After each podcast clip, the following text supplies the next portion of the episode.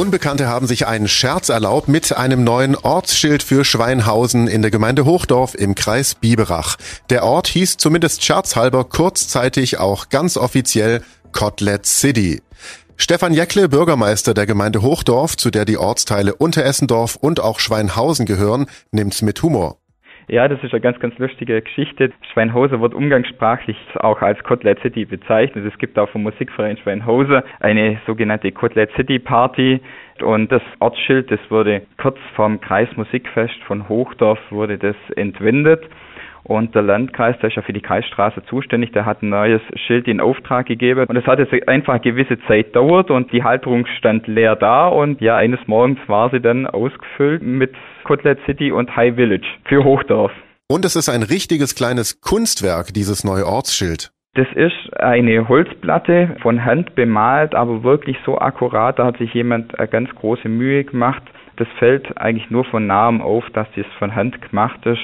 Einem ganz normalen Autofahrer wäre das gar nie aufgefallen. Da hat sich jemand wirklich also viel, viel Mühe und Zeit investiert in das Ganze. Und was ist jetzt mit dem Schild passiert? Es ist ja wieder weg. Das Schild, das wurde im Rahmen von der Streckerkontrolle vom Landkreis wurde das entfernt, darf eigentlich auch jetzt da stehen. Aber mir war es ganz wichtig, ich habe es wieder zurück nach Hochdorf bringen lassen, weil es wäre jetzt schade gewesen, wenn es jetzt ja vernichtet oder entsorgt wird.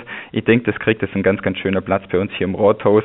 Und äh, ja, vielleicht äh, holt man es aber im nächsten Neujahrsempfang mal raus oder beim Rathaussturm und stellt es dann mit rein. Also ich fand es ganz lustig und amüsant.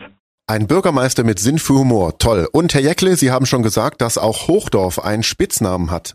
Also Hochdorf hat ja schon die Spitzname High Village und zu Schweinhausen sagt man Kotlet City. Jetzt fällt halt nur für Unteressendorf eine Bezeichnung. Sind wir auch schon überlegen, vielleicht Deep Eating Will oder sonst in die Richtung. Aber das ist wirklich dann Spaß. Ja, haben wir halt schon auch selber in der Mittagspause mal ein bisschen drüber gelacht und bei uns Gedanken gemacht. Vielen Dank, Stefan Jäckle, Bürgermeister der Gemeinde Hochdorf im Kreis Biberach. Wenn Sie also auch noch eine Idee für einen Spitznamen für Unteressendorf haben, dann melden Sie sich bei uns. Wir geben das dann weiter nach High Village und Kotlet City. Ein Bild vom Kotlet City Ortsschild, als es noch stand, sehen Sie übrigens auf donau3fm.de. Ich bin Paolo Percocco, danke fürs Zuhören, bis zum nächsten Mal. Donau3 FM, einfach gut informiert.